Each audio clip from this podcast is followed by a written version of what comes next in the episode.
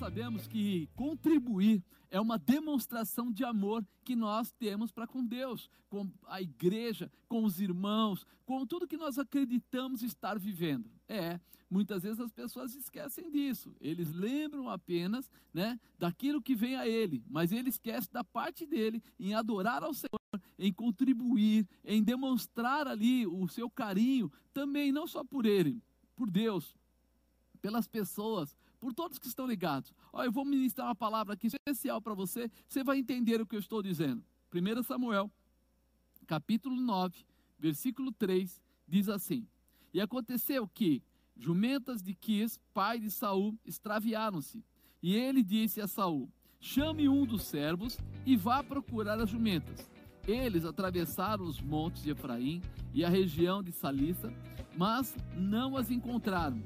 Prosseguindo, entraram no distrito de Salim, mas não, mas, mas as jumentas não estavam lá. Então atravessaram o território de Benjamim e, o me, e mesmo assim não as encontrou. Chegando ao distrito de Zuf, disse Saul ao seu servo: Vamos voltar, ou meu pai deixará de pensar nas jumentas para começar a preocupar-se conosco. O servo, contudo, respondeu: Nesta cidade mora um homem de Deus que é muito respeitado. Tudo que ele diz acontece. Vamos falar com ele. Talvez ele nos aponte o caminho a seguir. Saul disse ao seu servo: Se formos, o que poderemos lhe dar? A comida da nossa, dos nossos sacos de viagem acabou. Não temos nenhum presente para levar ao homem de Deus. O que temos para oferecer? O Senhor, o servo lhe respondeu: Tenho três gramas de prata Darei isto ao homem de Deus para que ele nos aponte o caminho a seguir. Antigamente, em Israel, quando alguém ia consultar a Deus, dizia: Vamos ao vidente, pois o profeta de hoje era chamado de vidente. E Saul concordou: Muito bem, vamos. Assim foram em direção à cidade onde estava o homem de Deus. Ao subirem a colina para chegar à cidade, encontraram algumas jovens que estavam saindo para buscar água e perguntaram a elas: O vidente está na cidade? E elas responderam: Sim, ele está adiante. Apresse-se, ele chegou hoje à nossa cidade, porque o povo vai oferecer sacrifício no altar no monte. Assim que entraram na cidade, vocês o encontrarão. Antes, suba ao altar do monte para comer. O povo não começará a comer antes que ele chegue, pois ele deve abençoar o sacrifício. Depois disso, os convidados irão comer. Subam agora e vocês logo o encontrarão. Aí nós começamos a entender. Tava Saul, né, os, as mulas do pai dele tinham fugido, sumido. E ele precisava encontrar. O pai falou: "Pega aí um empregado, vai com ele, procura as mulas, porque afinal de contas, para eles, mulas não eram apenas mulas, eram dinheiro, era é, quem carregava as cargas, eles tinham um grande valor e também um trabalho né, com as mulas. E ele sai, e eles passam por alguns lugares, andam bastante, andam muito. E quando eles já estão cansados, desacreditados, é, Saul fala: é melhor a gente voltar, vamos voltar, porque se nós é, não voltarmos, meu pai vai deixar de se preocupar com as mulas para passar a se preocupar com a gente, porque nós, as mulas somem, a gente some, e como é que vai ficar essa situação? Aí o empregado lembra: ei, nessa região tem um homem de Deus, nessa região tem alguém que representa a Deus na terra. Nessa região tem um, um profeta de Deus. Então vamos procurar por ele. Vamos até ele para pedir para ele que ele que ele pergunte a Deus, que ele chame a presença de Deus para que possa o quê? Para que ele possa ter a resposta para nós, para que a gente possa saber onde estão essas mulas. Mas aí o próprio Saul diz assim: "O que nós vamos levar em oferta para o sacerdote ou para o profeta?" Como nós vamos nos apresentar a ele? Porque era assim: nunca alguém se apresentava a um homem de Deus com as mãos vazias. Está tá escrito na Bíblia isso, que não se deve se apresentar com as mãos vazias ao Senhor. O homem de Deus representava a Deus, por isso que é chamado homem de Deus. E aí, de repente, ele procura e olha na sacola: tinha comida? Não mais. Já tinham comido tudo. E aí ele olha novamente e fala: olha, o que, que sobrou? Ah, sobrou um pouquinho de ouro, prata, perdão, sobrou um pouquinho de prata. Né? E ele fala aqui uma quantidade pequena, deixa eu ver se eu acho aqui, 3 gramas de prata. Era pouco? Era. três gramas de prata não era quase nada, porém era tudo. Você percebe? Que de repente, quando você vai fazer a sua oferta, quando você vai, vai entregar alguma coisa, quando você quer honrar a Deus, quando você quer falar com Deus, você não vai de qualquer jeito. Você vai com o seu melhor. E o melhor deles naquele momento, ó, ele não tinha mais comida e só tinha 3 gramas de prata. Então ele levou tudo.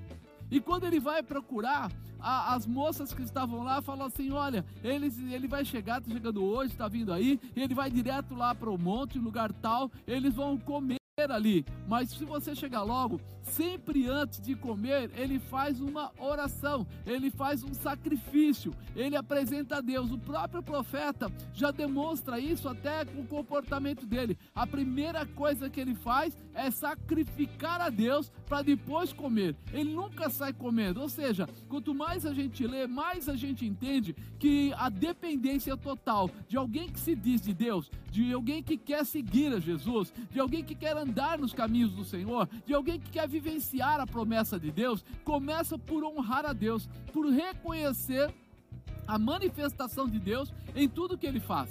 Olha que coisa interessante. Aí eles vão até lá e levam aquela prata. E aí eles recebem uma orientação.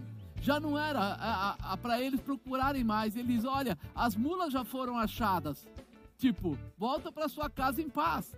Além disso, depois Saul ainda é ungido para ser o futuro rei de Israel. Mas não vamos entrar nesse lado. Vamos lembrar apenas isso: que ele foi até o profeta, ofertou o seu tudo, entregou o que ele tinha de melhor. Ah, mas apóstolo, o melhor dele era pouco demais, né? Querido, Deus não está preocupado com a quantidade. Deus está preocupado em como você trata. Eu ouvi uma frase outro dia que eu achei interessante não é o quanto você entrega, é o quanto ainda está com você. Porque essa é a verdade. Quando nós lemos a palavra que aquela, aquela, aquele dia Jesus sentou na frente do gasofilácio e aquela velhinha, aquela senhora foi lá e colocou as duas moedinhas dela. E ele disse assim: ela deu mais que todos os outros que aqui estão, porque os outros estavam dando grandes quantias, mas ela estava dando tudo. O que quer dizer? Jesus não estava olhando só para o que ela estava entregando, estava olhando para o que ficava com eles. Ou seja, quando você entrega, você entrega qualquer coisa, então sobra muito na sua mão, então não é o seu tudo, nem é o seu melhor. Se você entender isso, você vai ver como os olhos de Deus estão fincados na nossa direção para nos abençoar, para trazer sobre nós a realização, a condição da multiplicação e da prosperidade. O teu tudo, ou o teu melhor, dá uma declaração de que você está pegando uma parte que faz a diferença e não simplesmente uma esmola. É isso que ele aqui declarou, Saul aqui declarou. Ele estava dando a prata, era pouco, as, as três, três gramas, mas era tudo. E isso trouxe a resposta realmente aí de Samuel a eles, trouxe a, a resposta daquele homem de Deus a eles de uma forma especial.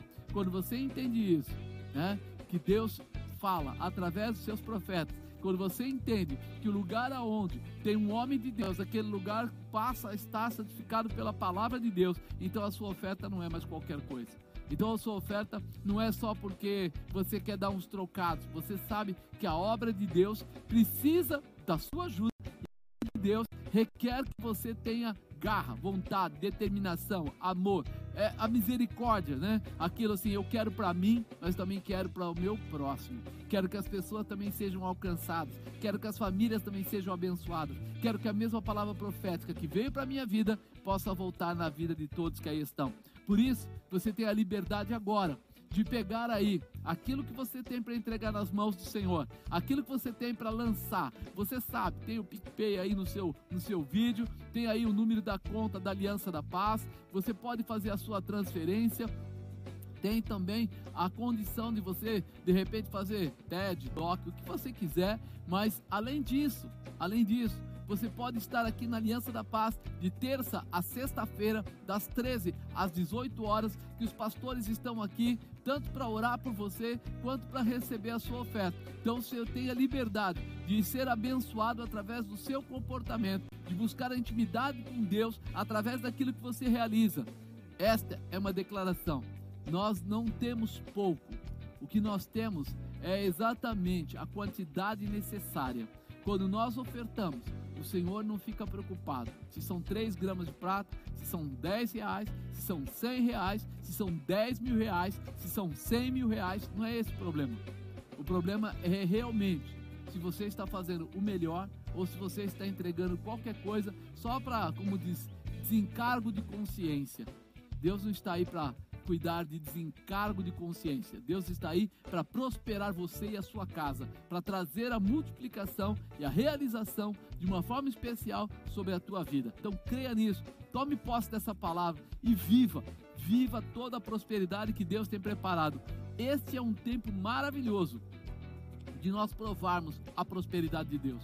Esse, nesse tempo onde nós falamos de pandemia, onde nós falamos de é, menores salários, onde nós falamos de às vezes até desemprego, é o tempo de nós enxergarmos e vivermos a prosperidade de Deus. Por isso não retenha, se libere, deixe Deus mostrar a você que Ele tem o melhor e que Ele cuida de você.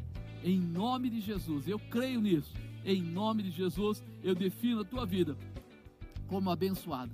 Senhor maravilhoso, Deus bendito, Deus todo-poderoso, Deus eterno, é em nome de Jesus que nós colocamos sobre a vida de cada servo seu que está assistindo aí. Pai, que toda oferta que é dirigida à tua casa possa ser, Senhor, respondida com prosperidade um por 30, um por 60, um por 100, que eles possam ver, Senhor, que Tu és o Deus que cuida, o Deus que prospera, o Deus que restaura, o Deus que transforma. Dá a eles a resposta que eles precisam, Pai, para a glória de Deus. Nós cremos e assim nós determinamos, receba a bênção e a prosperidade de Deus através da sua oferta, em nome do Senhor Jesus. Em nome de Jesus. Nós cremos nisso.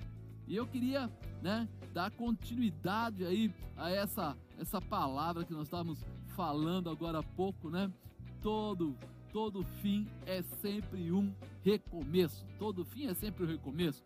E nós colocamos como tema a misericórdia de Deus e o recomeço. Há uma ligação, há uma, uma, uma vamos dizer assim, uma comunhão nesse comportamento.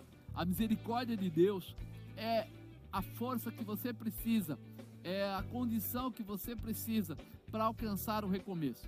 Então, eu quero ler para você aqui essa palavra, né? E lembrar você, o amor de Deus é profundo e a sua misericórdia, ela dura para sempre. Grava isso no seu coração. A misericórdia de Deus não tem limites.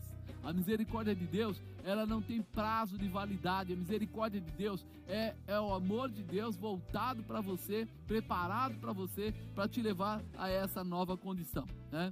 Quero. Deixa eu ler aqui para você a palavra. Está aqui. Daniel capítulo 4. Daniel capítulo 4, versículo 1. É uma história muito forte. Nabucodonosor, rei, rei a todos os povos, nações e línguas que moram em toda a terra. Paz seja multiplicada. Pa parece, pareceu-me bem fazer é, conhecidos os sinais e maravilhas que Deus, o Altíssimo, tem feito para contigo. Quão grandes são os seus sinais, quão poderosa as suas maravilhas.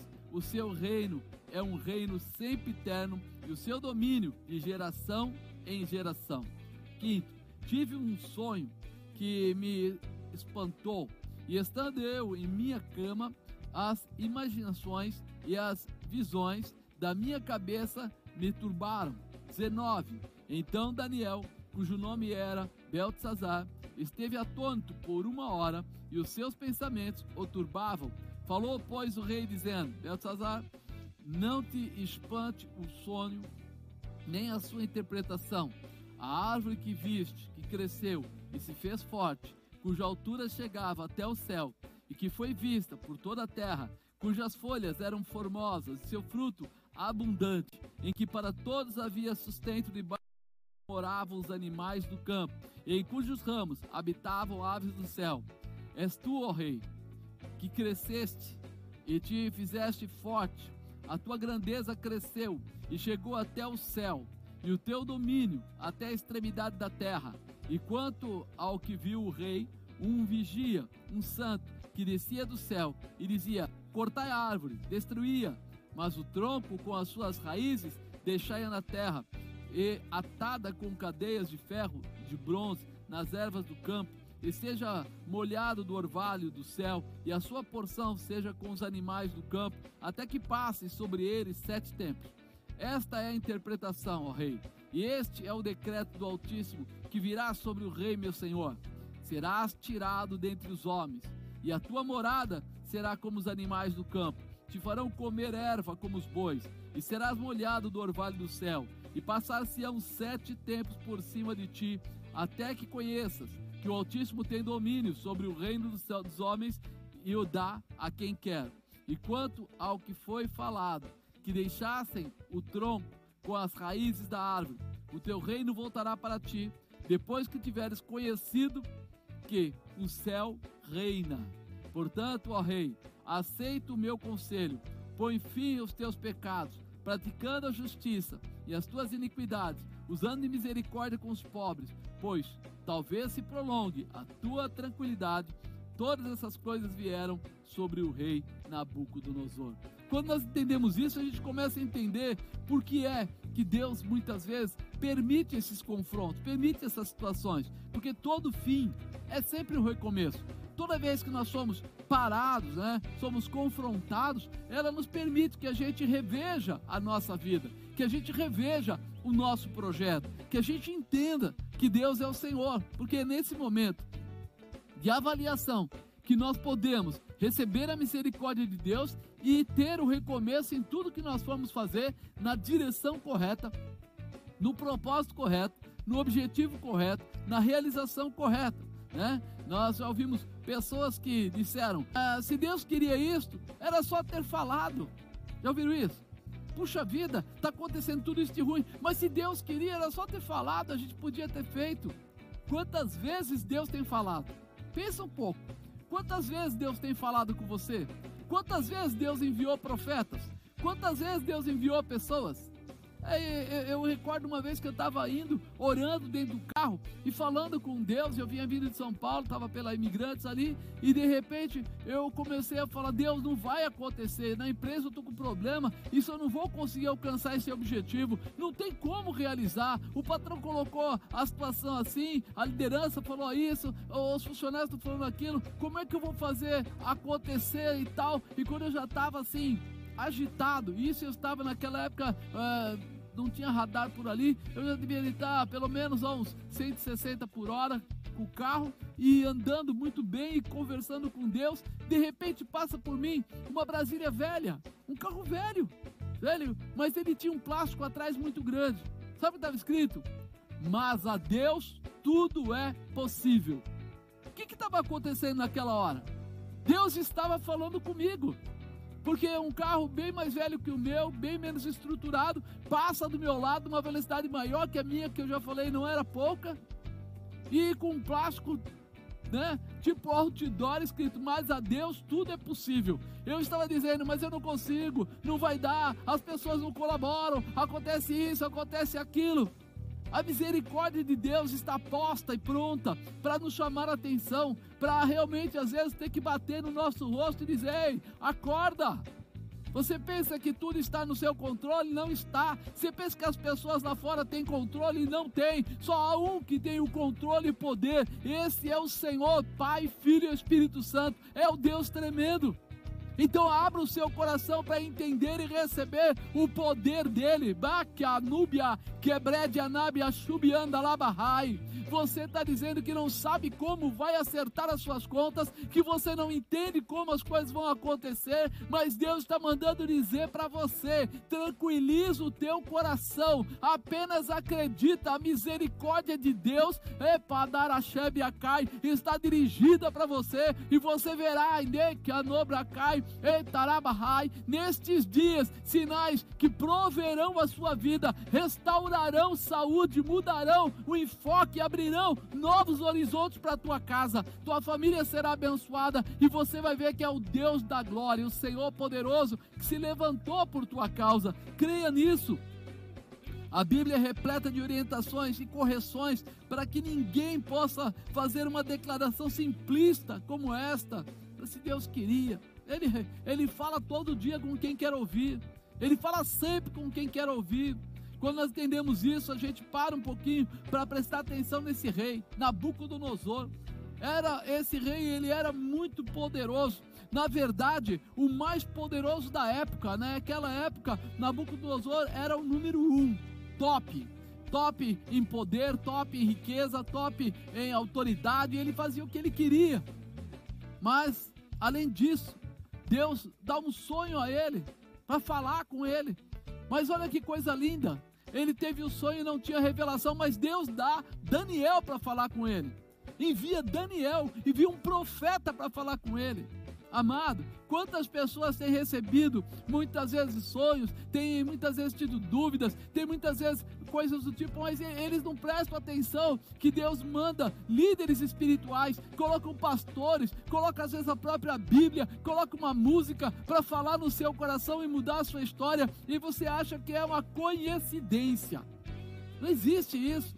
Deus quer falar poderosamente com você, levantar não só a sua moral, mas levantar o seu, seu entendimento, para que você viva de uma forma especial. Olha o que aconteceu. Deus deu o sonho, trouxe Daniel, Daniel revela o sonho para ele, mostrando a ele qual era o caminho. Mesmo assim, Nabucodonosor acaba por esquecer da orientação de Deus. O Senhor falou poderosamente com ele. Eu, eu como pastor, nesses últimos 22 anos de pastorado, eu já vi isso acontecer muitas vezes. Deus falar com as pessoas, a pessoa na hora fica toda quebrantada, na hora parece que entende.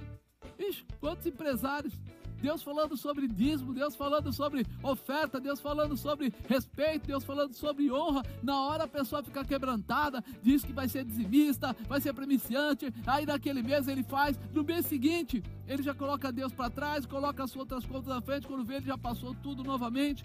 E aí, quando as coisas quebram, quando as coisas caem, quando as enfermidades vêm, os problemas vêm, as pessoas voltam correndo, dizendo: Ah, mas se Deus queria, por que Ele não falou? Está esperando que Deus vai bater na tua porta todo dia, querendo te lembrar daquilo que já está colocado né, como princípio? Nós aprendemos a conviver com os princípios de Deus. Nós aprendemos a, a utilizar e ser balizado pelos princípios de Deus. Eu não preciso ser lembrado todo dia as leis que regem a minha nação e a minha vida. Eu preciso abrir o meu coração para lembrar que eu tenho que viver através delas. Quando isso acontecer, vai sair naturalmente na minha vida. Não vai ser uma obrigação, vai vir naturalmente. Eu não dizimo porque me obrigam, eu não deixo de mentir porque me obrigam, eu não deixo de me prostituir porque me obrigam. Não, isso faz parte da minha vida, é diferente. Tem pessoas que, que tem que ter alguém no cangote o tempo todo para falar, não pode isso, ó, Deus não se agrada, ó. E depois ele fala assim, nossa, que cobrança. Não é cobrança, querido. Isso daí é ter inteligência. A inteligência nos faz raciocinar e os nossos hábitos, ou seja, aquilo que a gente faz continuamente, nos fortalece ao ponto de nós não voltarmos a fazer. É, todo dia de manhã você levanta e lava o rosto. Todo dia de manhã talvez você tome logo banho. Todo dia de manhã você come alguma coisa. Pode ser um café, pode ser. Você come alguma coisa. Todo dia de manhã você põe outra roupa para sair para trabalhar. Por que, que você não sai de pijama? Isso vai se tornando tão comum que quando a gente se levanta, a gente já vai para o banheiro, já toma banho, já escova o dente, já bota a roupa, já toma o café, já sai correndo, vai para o trabalho, porque sabe que deve entrar às 8 horas ou às 7 horas. Esses hábitos conduzem você por longos anos de vida. E as coisas espirituais? Será que elas têm liberdade de conduzir você por longos anos de vida? Pois é, quando a gente olha para Nabucodonosor, ele recebe toda uma informação, toda uma orientação. Passou 12 meses e ele ficou na posição. 12 meses. Mas depois ele esqueceu. Talvez veio uma festa, sei lá. Ele esqueceu. Então, eu, eu coloquei aqui como tema a misericórdia de Deus e o recomeço. Quer dizer, mesmo assim, Deus tem misericórdia. Cinco orientações para um recomeço perfeito. Cinco orientações para um recomeço perfeito. Primeiro, lembrar que o orgulho precede a queda. Isso, o orgulho, ele precede a queda. Quando o orgulho se levanta, o homem cai. É, o orgulho e o homem não conseguem andar no mesmo patamar. Ele sobe com, com o orgulho, mas o orgulho fica e ele toma um tombo. É natural, precede a queda. Versículo 29. Ao fim de 12 meses. Quantos meses? 12. não é no dia seguinte, não é na manhã seguinte, não é no mês seguinte. Nós não podemos ser crentes apenas por 12 meses. Nós não podemos ser cristãos apenas por um período. Nós temos que ter isso como estilo de vida. Estilo de vida. Sabe o que é estilo de vida? A pessoa que é desportista, ele tem um estilo de vida. Então, sempre que você vê ele, sempre que for possível para ele, ele vai estar de tênis, ele vai estar de camiseta. Dificilmente ele vai andar de terno, a não ser que haja alguma coisa especial. Mas fora isso, o negócio dele, você vai no armário dele, abre o guarda-roupa, tem várias camisetas, tem vários tênis, um sapato social, um terno, uma gravata, mas o resto tudo é esporte. Por quê? É estilo de vida aquilo que está nele, já está colocado dentro dele. E como crente, será que você tem um estilo de vida? Se eu abrisse aí o, o armário da sua vida, o guarda-roupa da sua vida, o que, que eu ia encontrar lá dentro? Um pouco de mentira, um pouco de engano, de prostituição? Não, não, não, não, não. Seu estilo de vida é de cristão. Então essas coisas não fazem parte. Pode ter um por engano ali, mas aquilo vai cair fora já já. O resto vai ser alegria, gozo, paz, realização, realização vitória, é, amor de Deus, misericórdia, tudo que é intimidade para você estar em Deus. É outra situação. Ao fim de 12 meses, quando passeava no palácio real da Babilônia, falou o rei dizendo: Não é esta grande Babilônia que eu edifiquei para a casa real? Com a força do meu poder para a glória da minha magnificência, Deus tinha ministrado através do sonho que ele precisaria fazer as coisas boas e diminuir no orgulho, né? Ser um cara mais mais humilde e viver uma vida mais abençoadora. E aí aqui ele fala aqui tão claramente: Não é esta grande Babilônia que eu edifiquei, sabe aquele que acha que é, né? Para a casa real, com a força do meu poder, né? Eu edifiquei o meu poder para a glória da minha magnificência. Ei, a bênção é sua, a glória é de Deus. Quando você não entender isso, logo, logo você vai bater o queixo no chão. Logo, logo você vai ter dificuldades. Por quê? Porque só existe um que merece ser glorificado. Só existe um que tem essa autoridade, esse poder e essa manifestação: é Deus. Ele não entendeu. Mas Deus tinha avisado, lembra quando ele fala da interpretação do sonho? Ele fala assim lá no 24: E esta interpretação ao rei, e este é o decreto do Altíssimo que virá sobre o rei, meu senhor: serás tirado dentre os homens, a tua morada será com os animais, e te farão comer a erva com os bois, será molhado o orvalho, passar-se-ão sete tempos por cima de ti, até que conheças que o Altíssimo tem domínio sobre o reino dos homens e o que dá a quem quer da raiva e que o deixa na labácia. O Senhor dá para quem Ele quer. O domínio não é do homem, ele pensa que é do homem. Quantas vezes você viu aí gente que se achou? Nós tivemos no passado, falando de Hitler, falando de coisas, nós vimos pessoas assim que nem ele, que achavam que era dono de tudo do mundo. Passou um tempo, fez muito estrago, mas chegou o tempo dele e ele zerou. Se nós entendermos isso, nós vamos ver quantos governos passam, quantas pessoas passam, quantas pessoas aí aparecem, aparecem na televisão dizendo que são. Não, eu sou, não, eu fiz, eu posso, eu tenho. Olha aí, eu tenho biografia, olha, eu sou. Eu... Meu irmão, quem acha que é, descobre depois que não é. Não existe. Grande é Deus, honra é para o Senhor. Nós não temos essa visão. Aqui, esse Nabucodonosor foi avisado. Ei, você vai ter que entender que o domínio do reino dos homens é de Deus, não é do homem, e Deus dá a quem ele quer. Mas aí cima ele fala: Mas que eu edifiquei a casa real com a força do meu poder, a glória da minha magnificência, essa grande Babilônia. Ele perdeu a visão. O orgulho precede a queda. Ele perdeu toda a autoridade que ele tinha a partir daquele momento que ele começa a subjugar a presença de Deus e colocar o coração dele no lugar da onde é o trono do Senhor. Então, espera aí, pensa um pouquinho. Quantas vezes você achou que tudo depende de você? Eu estou falando aqui de um caso de alto orgulho, mas quantos pequenos orgulhos nós dilatamos, lançamos, esparramamos, aspergimos pela terra? Quantas vezes você achou que era bom na empresa? Quantas vezes você achou que era bom no teu negócio? Quantas vezes você achou que era bom na tua casa? Quantas vezes você achou que era bom na escola? Perto dos seus amigos. Nós muitas vezes não percebemos que a, a bênção da nossa vida está porque Deus tem feito isso por nós. Quando não, nós passamos e acabamos caindo lá na frente.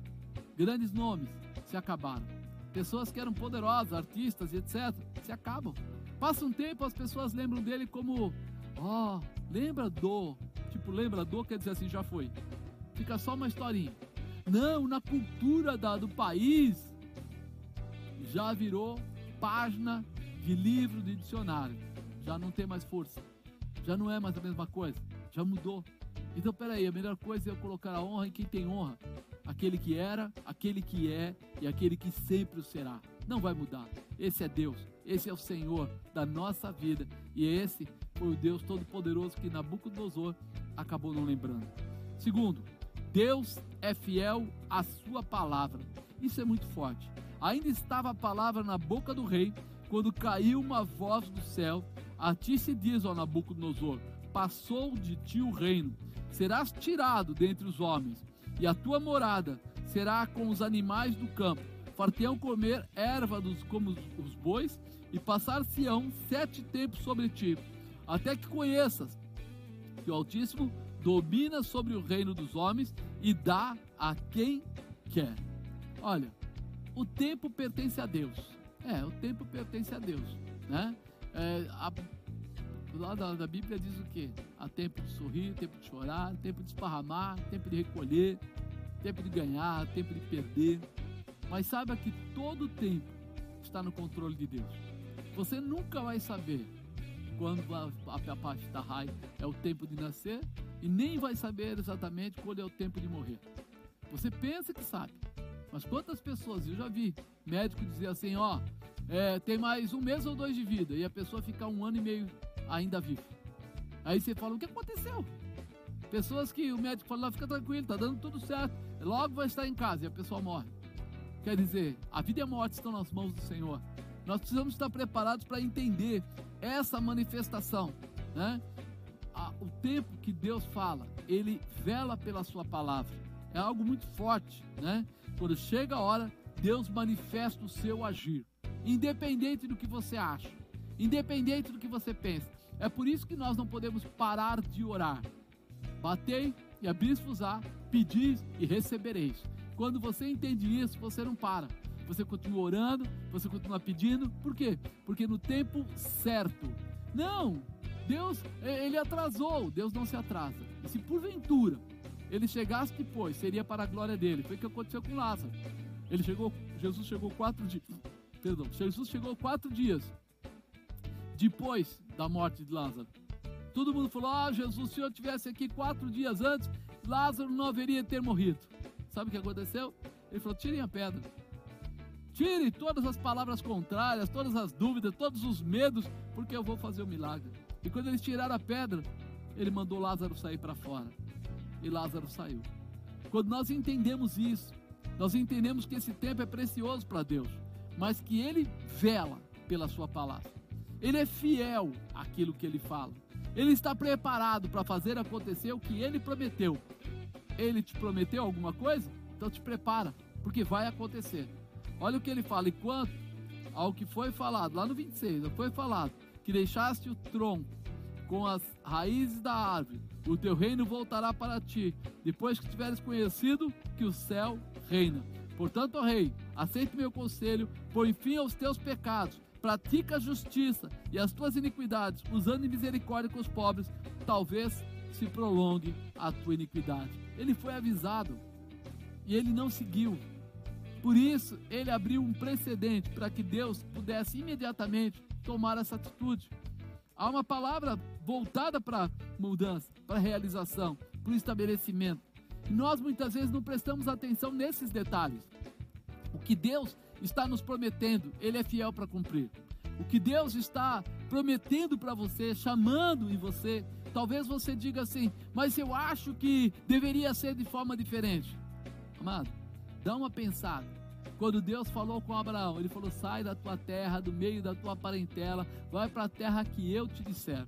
Por que, que ele não fez imediatamente naquele momento? Porque não era tempo, não era aquele tempo.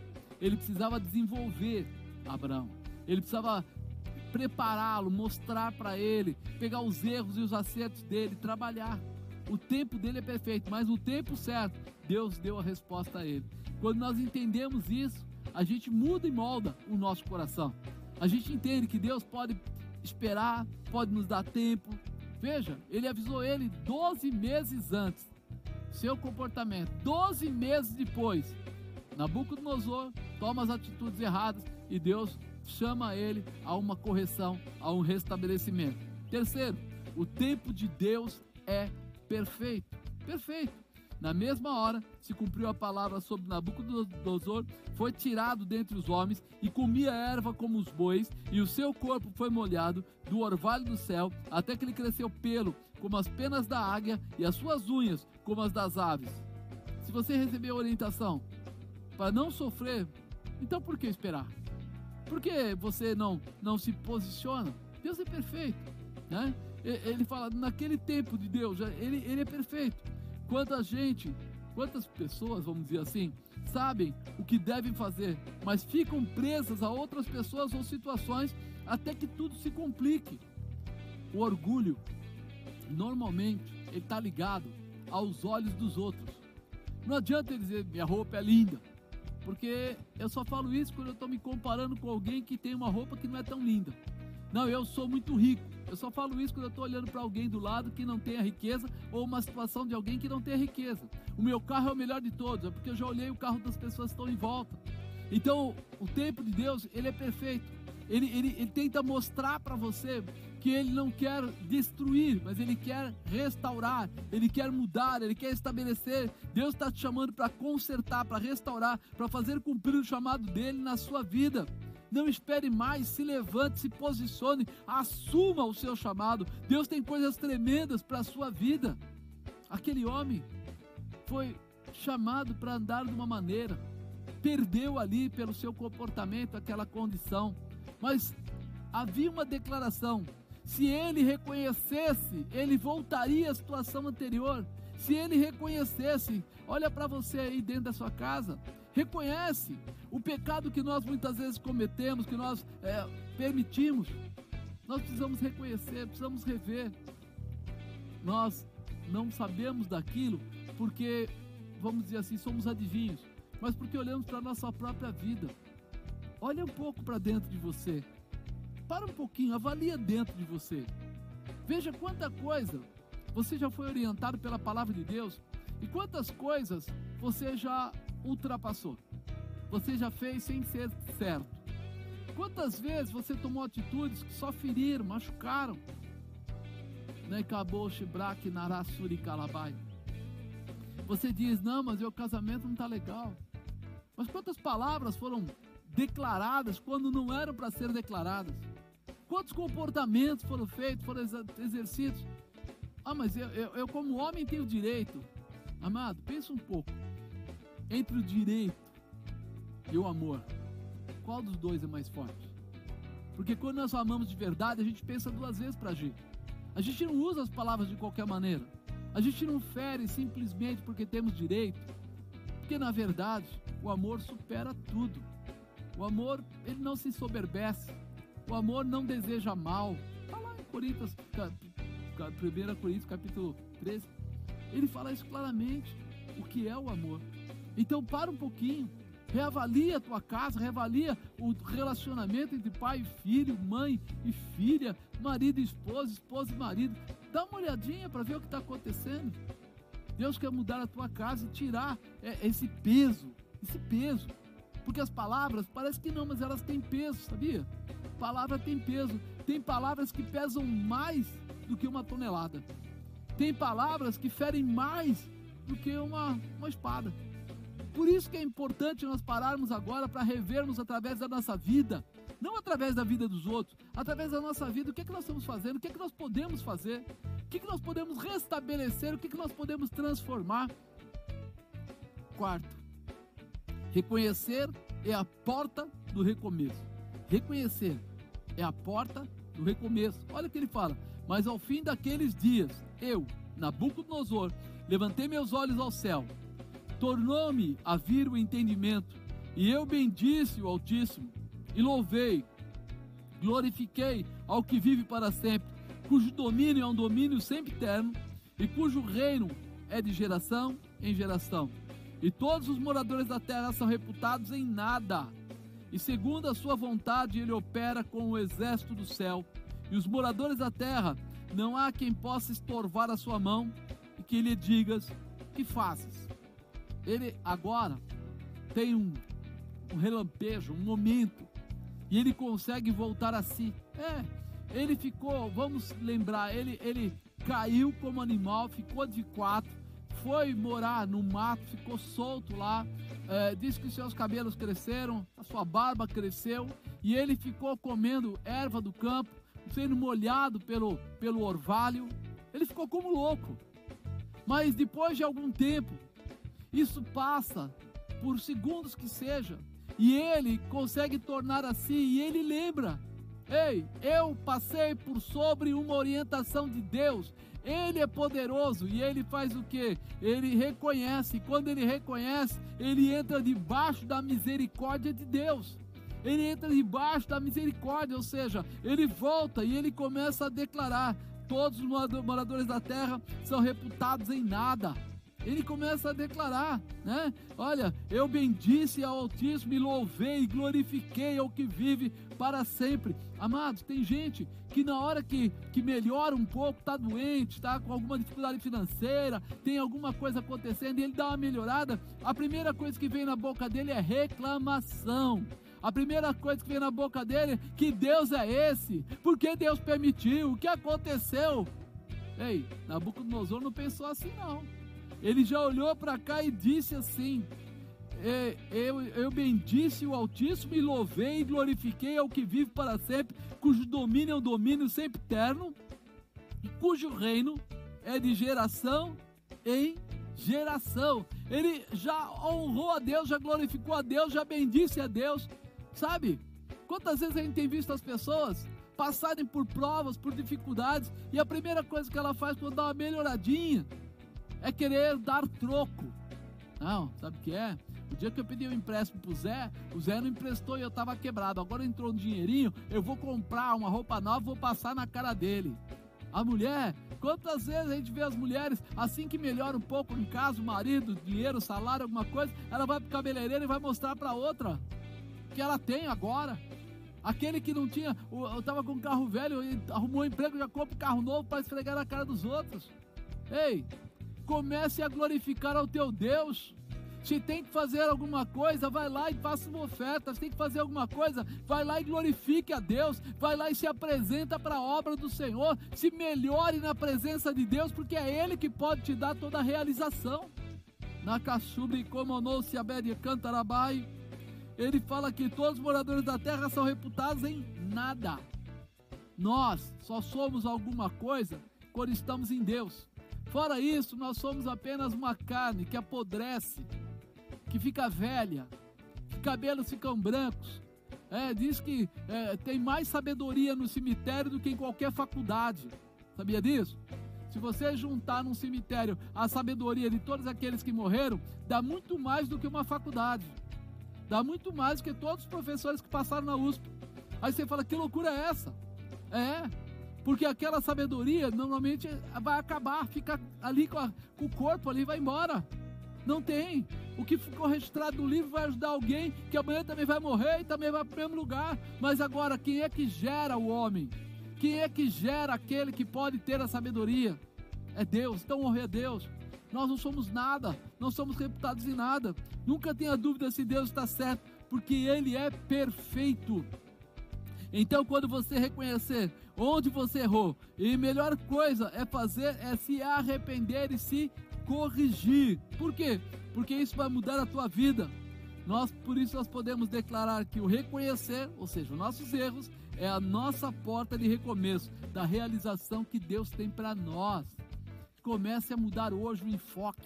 Comece a levantar hoje a tua cabeça, comece a preparar hoje o teu coração, comece a estabelecer na naia sobre canta labachébia na presença do Senhor. Reconheça os teus erros e busque em Deus o que? A misericórdia. Por quê? Porque Ele pode restaurar tudo que está quebrado.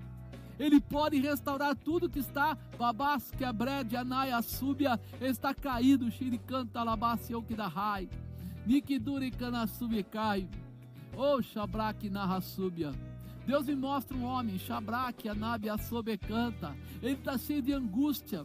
É, dentro do coração dele, ele diz assim: Eu não devia ter falado, eu machuquei, eu feri mesmo. Mas agora o orgulho não te deixa ir até lá e pedir perdão.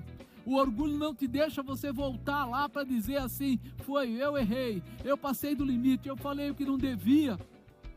Deus quer recolher essas palavras de maldição que você lançou. Deus quer acalmar essa situação, mas mec da raçóbia. Mas sabe quando começa, meu irmão? Quando você reconhece que você passou do limite, que você ofendeu, que você machucou, que você magoou, e aí é a parte que te cabe ir até aquela pessoa e dizer para ela: "Olha, me perdoa, eu passei do limite, eu fiz coisas que não devia, eu não olhei para a misericórdia e o amor de Deus e deixei a minha carne prevalecer, mas eu quero pedir perdão. Sabe o que vai acontecer quando você fizer isso? Sua casa será restaurada, sua família será restaurada, você vai receber uma paz especial. Ah, oh, mas nem perto de mim está. Use o telefone, use o canal de comunicação, faça alguma coisa, porque Deus vai te mostrar que Ele é Deus e vai liberar de uma forma especial o que está acontecendo aí. Shabrakia, Serebekebi, Adabiácia, Cantalabachai. O recomeço, quinto, o recomeço exige humildade. Olha, o recomeço exige humildade. Dobe de cai. No mesmo tempo, tornou a mim o meu entendimento. E parte de lahai. E kanush brahasia kebia dobe cantalabai. No mesmo tempo, ele recobrou o entendimento, trouxe de volta. Sabe quando? Quando ele se arrependeu. Quer mudança? Não é quando você se junta para falar mal de alguém. Não é quando você se une para atacar uma pessoa ou para tentar alguma coisa. Não, eu vou dar, dar troco, eu vou fazer isso, vou fazer aquilo. Não, não, não. Se arrepende. Lembra da onde você caiu. Se levanta ali, na intimidade com o Senhor. Busque em Deus a verdade dele. Renova a tua fé. Restabelece a promessa que já foi feita para você. Porque o que Deus tem para colocar na sua vida é muito mais do que o que você imagina. O que Deus tem para colocar na sua vida muda todo o estereótipo daquela visão turva que você permitiu que entrasse. É, aquela visão, sabe, descaracterizada. Amados, ninguém foi chamado para ter um casamento bagunçado. Ou um relacionamento a dois é para ser feliz, para ser alegre, para ser festivo. Um relacionamento a Deus, a dois, de Deus é para que as pessoas vivam a plenitude do gozo, da satisfação. É, mas o senhor não sabe o que é ficar em casa? Sabe o hashtag fica em casa? O senhor não sabe o que é isso? Peraí, amado. Eu sempre que falava para casais, eu dizia isso. Sabe quando você sabe que está bem com a sua esposa? Quando você fica um dia ou dois dentro de casa, sem ligar televisão, sem ligar rádio, só com a sua mulher, só você e ela, e os dois conversarem esses dois dias. Aí você vai saber se você está bem ou mal. Por quê? Porque nós começamos a nos enganar assistindo televisão, querendo ler livros, é, conversando com outras pessoas, colocando as crianças no meio, e aí nós vamos plagiando, né? Fazendo de conta, fingindo que está tudo bem, mas na verdade nós estamos empurrando com a barriga. É hora de você consertar o que está quebrado, restaurar aquilo que caiu, levantar a bênção de Deus. Eita lá sobrecai. Eu não sei, você perguntou, Deus está me mostrando uma pessoa que falou assim: por que aconteceu isso? Eu ouvi a voz aqui no meu ouvido: por que aconteceu isso? Deus está dizendo assim: quebranta o teu coração, porque eu posso restabelecer tudo que foi quebrado. Mas primeira coisa, reconhece que eu sou o Deus da sua vida. Se reconcilia com Deus, porque você está distanciado de Deus. Eu vi uma vez aí uma uma pessoa falando. Não, uma vez que você aceitou Jesus, está aceitado e acabou. Nunca mais precisa aceitar de novo. Vai para o céu. Meu irmão, isso daí é mentira de Satanás. Nós podemos estar próximos de Deus ou não. Não é Deus, Deus está sempre próximo de nós. Nós podemos ou não. Quando nós nos distanciamos dele, nós começamos a ficar revoltados, nós começamos a achar defeito em tudo e em todos, nós começamos a achar defeito até na igreja, começamos a achar defeito até na Bíblia. Você vai dizer que vai entrar no céu com essa cabeça aí? Então, meu irmão, não precisa nem aceitar Jesus. Pega só um plastiquinho e coloca no carro. Eu sou de Jesus, pronto, já é. Nós precisamos de mudança de caráter, de comportamento, de posicionamento, de objetivo. Então, se você quer a mudança, por que aconteceu isso? Porque o orgulho foi maior que a intimidade. Porque o amor a Deus foi menor do que as tuas vontades. Porque você permitiu realmente responder com a tua carne, não com o teu espírito. Porque você não não reconheceu a Deus como Senhor da tua história. Agora volta lá onde você caiu e levanta a tua cabeça pedindo perdão e se restabelecendo, porque Deus quer fazer alguma coisa nova. Ele fala assim: tornou o meu entendimento para a dignidade do meu reino, tornou-me a vir a minha majestade e o meu resplendor, e buscaram-me os meus conselheiros e os meus senhores. Fui restabelecido no meu reino, e a minha glória foi aumentada. Agora, pois, eu, Nabucodonosor, louvo, exalço, glorifico ao Rei do céu, porque todas as suas obras são verdade, os seus caminhos, juízo, e pode humilhar aos que andam na soberba. Também não adiantará eu reconhecer e ficar calado. Eu preciso entender como diz, as pessoas ficam engolidas. Não, eu sei que eu fiz, mas eu não vou falar. Então não houve quebrantamento. Então não houve quebrantamento. A mudança que Deus deu a ele foi pela humildade dele, pela determinação de mudança que ele teve. Ele reconheceu. Sabe o que diz? A minha glória foi aumentada. Amados, não foi diminuída. Quando você entra na misericórdia de Deus, tua casa é abençoada, mas é mais abençoada do que era antes. Ah, quando você entra debaixo da misericórdia de Deus, o teu trabalho, aquele emprego que você perdeu, ele é restaurado, ele é restituído para aquele ou para outro melhor, mas não só naquele nível. Ele fala: a tua glória será aumentada. Quando você reconhece a Deus e se arrepende, o Senhor coloca sobre você uma porção da evidência dele. Isso faz com que você seja melhor do que antes, mais próspero do que antes, mais abençoado do que antes, mais é, derrace, acai, mais identificado com ele do que antes. Isso precisa entrar no seu coração. Né? Ele fala que foi restabelecido o reino dele foi restabelecido, mas não foi apenas naquele, naquele padrão, foi além. Deus está querendo dar a você crescimento.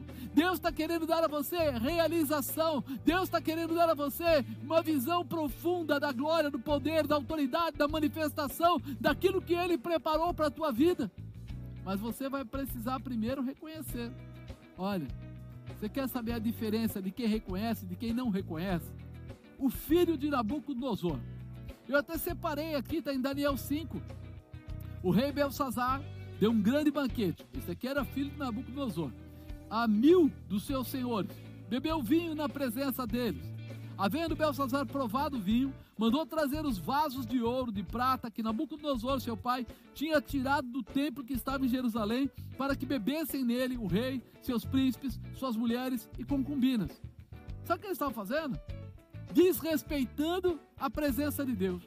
Alguém que era filho de Nabucodonosor, que conhecia toda a história, que sabia quem era o Deus que o próprio pai dele disse: Eu exalço, eu, eu elevo, eu honro. Né? Foi isso que ele falou. Ele falou assim: Eu louvo, exalço e glorifico ao Rei dos céus. O pai dele, que era muito maior que ele, declarou isso. Declarou que reconhecia Daniel que reconhecia o Deus de Daniel, que reconhecia o que estava acontecendo. Agora ele vem aqui, Belsazar, bebe com os amigos, chama todos lá os mil que estavam com ele, mulheres, concubinas e etc. E de repente manda trazer tudo que estava guardado, que pertencia a Deus, e começam a beber na, na, nas taças, nas coisas que pertenciam, vasos de ouro, de prata. Ele começa a mostrar o poder dele. Olha o que eu faço, olha o que eu sou. Na mesma hora, apareceram os dedos de mão de homem e escreviam de fronte do castiçal, na caiadura da parede do palácio real, e o rei via a parede da mão que estava escrevendo. Versículo 22: E tu, Belsazar, que és seu filho, não humilhaste o teu coração ainda que soubesse tudo isso. sabe o que ele faz? Ele manda chamar Daniel. Daniel, ouvi histórias sobre você. Ouvi que você era aquele que orientava meu pai, você era aquele que era de Deus, você era aquele que tinha poder de revelação. E ele fala o quê? Daniel fala para ele: Não humilhaste o teu coração, ainda que soubeste de tudo isso, ainda que soubeste de Nabucodonosor, ainda que soubeste de Daniel, ainda que soubeste do Deus de Daniel. Ele pega tudo que pertencia à casa de Deus para fazer festinha para usar de forma errada. Amado, quantas pessoas têm brincado com as coisas de Deus? Quantas pessoas têm falado, ou você pensa que brincar com as coisas de Deus é subir no céu e dar um chute na nuvem? Você está ficando louco? Você pensa que algum dia você vai conseguir chegar lá e tocar em alguma coisa de Deus lá diretamente? Mas tem coisas que pertencem a Deus que ainda estão aqui na terra. Ele falou aqui o castiçal, ele falou aqui o vaso, ele falou as coisas que eram adornos da igreja de Deus. Hoje, os adornos da igreja de Deus, que ficam fielmente, é a palavra de Deus. Hoje, os adornos da casa de Deus são os sacerdotes de Deus, os homens de Deus, que estão aí à sua disposição. E muitas vezes as pessoas estão brincando com as coisas de Deus. Estão brincando com os sacerdotes, estão brincando com, com os levitas, estão brincando com a palavra de Deus e não estão levando a sério. E ele fala mais: então dele foi enviada aquela parte da mão que escreveu este escrito, dele que ele fala de Deus. Este, pois, é o escrito que se escreveu: Mene, mene, tekel, farsim. Esta é a interpretação daquilo. Mene, contou Deus o teu reino e o acabou. Contou Deus o teu reino e o acabou. Tekel, pesado foste na balança, foste achado em falta. Então, peraí. Primeiro, a palavra Diz lá, Mene, contou Deus o teu reino e o acabou. Quer dizer, já era, filho. Pesado foste na balança e foste achado em falta. Pérez, dividido foi o teu reino e dado aos medos e aos persas. Então mandou Belsazar que vestissem a Daniel de púrpura e que lhe pusesse uma cadeia de ouro sobre o pescoço e proclamasse a respeito dele que havia de ser o terceiro no governo de seu reino. Naquela noite, foi morto. O rei Belsazar, rei dos caldeus, e Dário, o medo, ocupou o reino, sendo da idade de 62 anos. Sabe o que aconteceu?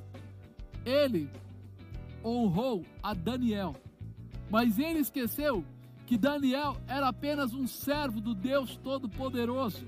Ou seja, não era Daniel que precisava ser honrado. Não era Daniel que precisava receber o, o corrente de ouro no pescoço. Não. Ele precisava ter feito como o pai dele, reconhecido o seu pecado, o seu erro e retornado a Deus, dizendo para Deus: Senhor, me perdoa pelos meus erros. Será que Deus está falando com você? Será que Deus está falando com você, meu amado? Será que Deus está mostrando a você que os nossos comportamentos não são simplesmente comportamentos quaisquer, mas eles honram a Deus ou eles desobedecem a Deus. E nós muitas vezes temos visto pessoas que não estão olhando para isso. Eles fazem o que fazem e dizem assim: todo mundo faz. Eles fazem o que fazem e dizem assim: mas hoje é outro tempo. Eles fazem o que fazem e dizem assim: ah, mas não precisa disso para ir para o céu. Eles fazem o que fazem e dizem assim: nossa, é muito jugo naquela igreja. Não, amado, presta atenção: igreja nenhuma vai te levar para o céu. O que vai te levar para o céu é Deus. Mas o que vai te levar para o céu? Deus vai ser através da palavra dele, porque ele deixou a palavra para que ela nos orientasse. Apóstolo, mas o senhor está pregando? É Velho Testamento. É, sabe o que Jesus falou? Eu não vim para abirrogar, eu vim para fazer cumprir a palavra de Deus. Se ele diz que veio para fazer cumprir a palavra de Deus, ele podia ter dito: esqueçam o Antigo Testamento, porque ele não vale mais nada. Ao invés disso, ele falou: vim fazer cumprir. O Novo Testamento é o reflexo de tudo que os profetas disseram e deixaram. Ou seja, nós precisamos aprender que Deus ainda é Deus e que Ele não vai mudar. E que dia que nós chegarmos na presença dele, nós vamos entender isso. Que o que nós fazemos denota a nossa salvação ou a nossa derrota. Ah, pela graça nós somos salvos. É verdade. Não é pelo, pelos atos. Mas quando eu caso, eu caso porque digo que amo. Mas quando eu me separo, eu me separo porque eu desobedeço aquilo que eu mesmo estabeleci. E reconheço a Jesus Cristo como meu Senhor e Salvador. E quando eu abro mão dele ser o meu Senhor, eu faço o que eu quero e não o que ele me ensina. Então eu quebrei um princípio, eu quebrei uma aliança e eu não mereço mais querer ser chamado de filho se eu mesmo não quero seguir a aliança. Mas ele vai estar de braços abertos me esperando. Vai, assim que você reconhecer que o que você está fazendo honra o mundo e não a Deus. Honra a tua carne velha e não a Deus. Então é hora de mudança. O filho de Nabucodonosor morreu. O pai foi restaurado. Olha qual a diferença? O pai e o filho. Qual a diferença entre eles dois? Um reconhece que Deus era soberano. O outro ficou calado depois de ter feito tudo errado. Escolhe você agora. Qual o caminho que você quer seguir? Escolhe, você quer a tua casa abençoada, teu futuro abençoado. Depende só de você. Quem é o Deus da sua vida? Quem é o Senhor da sua vida? Quem é este, né, que pode todas as coisas? Quem é este que pode realmente mudar? Porque a Bíblia diz que é melhor que eu diminua e ele cresça. Se eu quiser ficar no tamanho dele, então alguma coisa está errada. Alguma coisa não é normal. Alguma coisa saiu fora dos propósitos. Creia nisso, prepara o teu coração, abra para que Deus possa levantar você numa nova estrutura. Deus quer quebrar essas barreiras. Deus quer quebrar essas barreiras. Eu estou aqui falando com você. Deus está me mostrando o rim direito. O rim direito. E ele diz assim: está escuro. Você tem sentido como um peso desse lado direito. Pesa na tua perna e você sente um incômodo. Ainda não é uma dor, é um incômodo do lado direito. E o Senhor está mandando dizer para você: na sobrequeb dabiaú que labra rai. Ei, canacha de rai. Anda pela sala da tua casa. Anda. E anda dando glórias a quem tem glória. Reconheça que o que a gente faz pode trazer maldição, mas que quando o Senhor entra, a misericórdia dele vem junto, e a misericórdia dele nos restaura. Seja curado para a glória de Deus. Eu decreto agora que você é curado, que esse que essa enfermidade não vai ficar no seu corpo.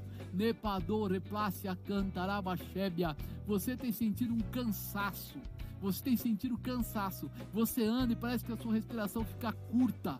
Depanarra subcanta. Eu profetizo pelo nome de nosso Senhor Jesus Cristo. Você vai fazer o que eu estou te falando. Você vai puxar o ar, mas quando você for puxar o ar, você vai declarar: Eu recebo a manifestação do Espírito de Deus. Ei, canacho de rai, quando você soltar, você vai liberar tudo que está prendendo aí o teu pulmão. Chama de novo. Eu recebo a manifestação do Espírito Santo de Deus. Faz isso várias vezes, glorificando depois a Jesus Cristo e ao Espírito Santo, porque essa respiração vai voltar ao normal e você não tem nada. Você tem tido dores de cabeça. Sabe a tal da enxaqueca que você deita, tem que ficar com o olho coberto. Pois é, Põe a mão na sua testa aí agora. Uma mão na nuca e uma mão na testa. Eu repreendo agora toda enfermidade, toda enfermidade que se alojou, que está trazendo essa dor de cabeça. Sai agora. Toda seta do inferno seja anulada. Para a glória de Deus. Saparraçu e cantalabai. Eu decreto a tua cura para a glória do Senhor. Você vai ser restaurado para a glória de Deus em nome de Jesus. Dor nos pés, nos pés, não é no, é nos pés. Ei, Kadore Cana Hasebia, você já desce da cama dizendo: Ah, precheleque anai, que dor nos pés é essa? Terrador que é média canta, em nome do Senhor Jesus Cristo. Anda aí, porque enquanto você estiver andando, você vai glorificar a Jesus Cristo, vai dizer: Só Jesus pode me curar, vai dizer: Jesus, tu és o Senhor, vai falar o amor que você tem por Ele, vai, se for o caso, mandar beijinho para Jesus, porque da rai, quando você parar de andar, você vai agachar e levantar e a dor no pé não vai existir mais. Os ossos serão restaurados, as juntas serão restauradas, você não sentirá mais essa dor em nome de Jesus. Em nome de Jesus. Epa, canacho da rai, dodô dá se acai. Você reclama de dor de garganta. Faz já dias que você está com dor de garganta, não é agora não. Decanarrassúbia. Vai lá e pega água. Levanta ao céu, Shibraque canta, porque eu declaro pelo nome de Jesus que quando você tomar essa água, o Senhor vai liberar a tua garganta e a tua voz não será mais para falar qualquer coisa. Não, Vadashudecai. Olha, é ruim dizer isso, mas eu vou falar. A tua boca não é. Como é que eu vou dizer? Você não pode ficar falando palavrão e dizendo que adora a Deus ao mesmo tempo, tá ok? Não encaixa as duas coisas. Ou você amaldiçoa ou você abençoa. Da mesma fonte não pode sair água doce e água salgada. Não existe como sair. De cai. Se você quer água doce, começa a purificar, começa a mudar, começa a restringir, começa a pedir Senhor perdão. Eu tenho usado sim a minha boca para maldição, para dizer palavras que não são boas, para atacar pessoas, para falar coisas que não devo e derrece a canta lá, a cai e Deus muda a tua história hoje. Em nome do Senhor Jesus. Creia, o melhor de Deus está pronto para você. Na tua casa, na tua família. Se você quer, pega aí um na mão do outro, sabe? Pega a família toda. Se estiver em dois, em dois, sozinho, tudo bem, levanta as mãos para o céu. Mas se estiver em dez, dá a mão os dez. Apóstolo, não pode. Só não cuspir em ninguém, não tem problema. Né? Dá a mão lá, segura a mão dessa pessoa aí do seu lado. Vai lá, creia no poder de Deus porque Deus manda eu orar por vocês. Sicabô, Bebeque, Nabraçou, Quebed, Andalabarrai. Senhor, eu uno a minha fé, a fé de cada uma das pessoas, Pai, que estão nas suas casas, o marido, a esposa, o pai, a mãe, o filho, a filha, o irmão, a irmã. Eu declaro agora, pelo nome de nosso Senhor Jesus Cristo, todas as amarras, todos os levantes, todos os impedimentos, toda angústia, toda tristeza, toda opressão, todo levante. Ei, em nome de Jesus, nós estamos quebrando agora, estamos desfazendo agora. Senhor, faz eles sentir a tua presença, o teu poder, a tua autoridade, a tua manifestação. Meu Deus, eu libero, Senhor, essas vidas agora para que vivam o teu melhor, para que tenham a tua realização, para que cresçam, Pai, e frutifiquem diante de ti. Não lhes falte nada. Abençoa, Senhor, o celeiro, abençoa, Senhor, o ganho, abençoa, Senhor, o trabalho. Abre essas portas, Pai, e libera eles de uma forma especial. Cada irmão e cada irmã que eles estão orando, Pai que eles estão pedindo que o Senhor possa alcançar e curar, libertar e restaurar, transformar, Senhor, de uma forma especial, em nome do Senhor Jesus Cristo. Eu decreto a tua cura, eu decreto a tua prosperidade, eu decreto a tua vitória, eu decreto a tua alegria, eu decreto a tua paz para a glória de Deus. Receba, seja abençoado em nome do Senhor Jesus Cristo. Você e sua casa servirão ao Senhor e serão abençoados pelas suas promessas, pelas sua palavra e pelo seu poder, em nome de Jesus. Se você ainda não recebeu a Jesus Cristo como seu Senhor e Salvador,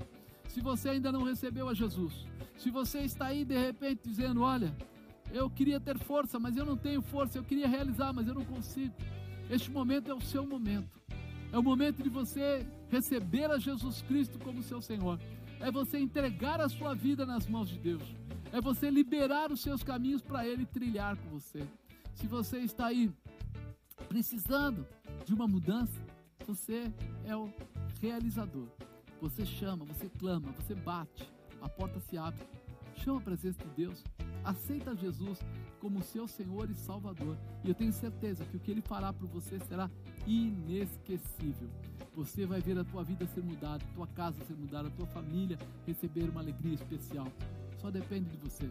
Se você quer receber a Jesus, escreve seu nome aí agora e alguém vai orar por você. Se você quiser, coloca aí do lado o número do seu WhatsApp ou um ponto de contato para as pessoas entrarem em contato com você. Não, eu quero dar do, do Instagram, dá o Instagram, não, do Facebook, dá o Facebook, o que você quiser. Nós estamos à disposição. Não, eu quero ir até aí. Tá bom, então todos os dias de terça a sexta. Nós estamos aqui das 13 horas às 16 horas e você pode vir na igreja, nós oramos por você e abençoamos sua vida também. Você é livre. Eu quero orar por você. Eu quero apresentar você a Jesus Cristo, Senhor, em nome de Jesus. Essa vida que está agora reconhecendo Jesus Cristo como Senhor da sua vida. Assim como Nabucodonosor reconheceu no meio da dificuldade, no meio da luta, no meio do problema, no meio da dificuldade, ele, ele reconheceu e declarou que só esse Senhor era Deus. Pois agora, Senhor, eu te peço, em nome de Jesus, alcança essa vida, dá a ela a resposta, escreve o nome dela no livro da vida, para que ela possa realmente reconhecer e viver a promessa de Deus de uma forma abundante. Senhor, há uma mentira no mundo, diz que todos os caminhos levam a Deus, isso é uma grande mentira. A tua palavra esclarece, só há um que leva, Jesus. Jesus é o caminho, a verdade e a vida, e ninguém vem ao Pai se não for através dele. Por isso, você é livre para ser abençoado, livre para viver a promessa de Deus, livre para receber a Jesus Cristo como seu Senhor e Salvador, em nome de Jesus.